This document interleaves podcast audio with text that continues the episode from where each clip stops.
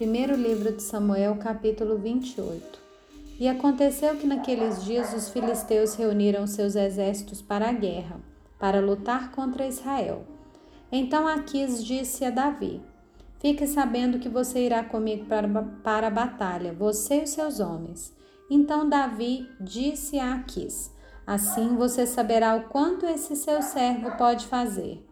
Aquis respondeu: por isso você será meu guarda pessoal para sempre. Samuel já havia morrido, e todo Israel tinha chorado, tinha sepultado em Ramá, que era sua cidade.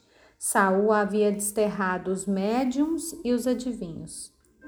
Os filisteus se reuniram e foram acampar em Sunem. Saul reuniu todo Israel e eles acamparam em Gilboa. Quando Saul viu o acampamento dos filisteus, foi tomado de medo e muito estremeceu seu coração. Saul consultou o Senhor, porém o Senhor não lhe respondeu nem por sonhos, nem por urim, nem por profetas. Então Saul disse aos seus servos: Procurem uma mulher que seja médium, para que eu me encontre com ela e a consulte. E os servos responderam: Há uma mulher em Indor que é médium. Saul se disfarçou, vestiu outras roupas e se foi, acompanhado de dois homens. Chegaram de noite à casa da mulher e Saul lhe disse: Peço que você adivinhe para mim pela necromancia e me faça subir aquele que eu lhe disser.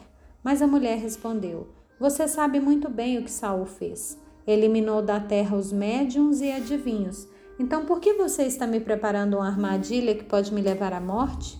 Então Saul lhe jurou pelo Senhor, dizendo: Tão certo como vive o Senhor, nenhum castigo lhe sobrevirá por isso. Então a mulher perguntou: Quem você quer que eu faça subir? Ele respondeu: Samuel. Quando a mulher viu Samuel, gritou em alta voz e disse a Saul: Por que você me enganou? Pois você mesmo é Saul. Mas o rei disse à mulher: Não tenha medo. O que você está vendo? A mulher respondeu a Saul: Veja um Deus subindo da terra. Ele perguntou: Como é sua figura? Ela respondeu: Vem subindo um ancião e está enrolado numa capa. Então Saul entendeu que se tratava de Samuel. Ele se inclinou com o rosto em terra e se prostrou.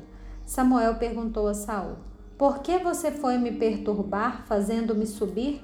Então disse Saul: É que eu estou muito angustiado, porque os filisteus guerreiam contra mim e Deus se afastou de mim e já não me responde, nem pelo ministério dos profetas, nem por sonhos.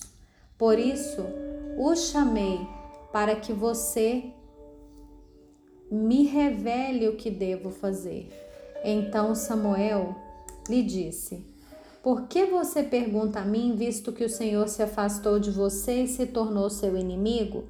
Por que o Senhor fez com você o que havia anunciado por meio de mim.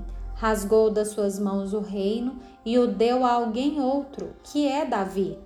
Você não deu ouvidos à voz do Senhor e não executou o que ele, no furor da sua ira, ordenou contra Amaleque. Por isso o Senhor fez isso com você hoje. O Senhor entregará também Israel com você nas mãos dos filisteus, e amanhã você e os seus filhos estarão comigo.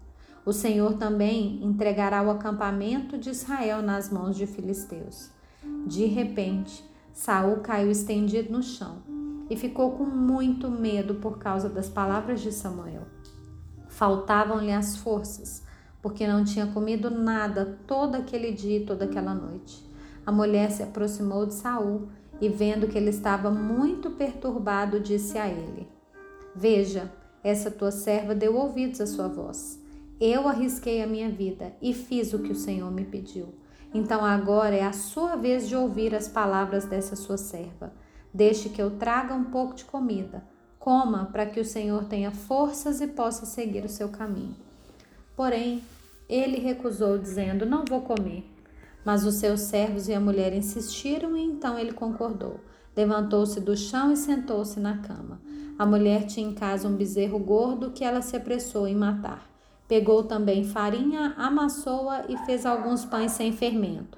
E trouxe a comida a Saul e os seus servos, e eles comeram. Depois se levantaram e foram embora naquela mesma noite.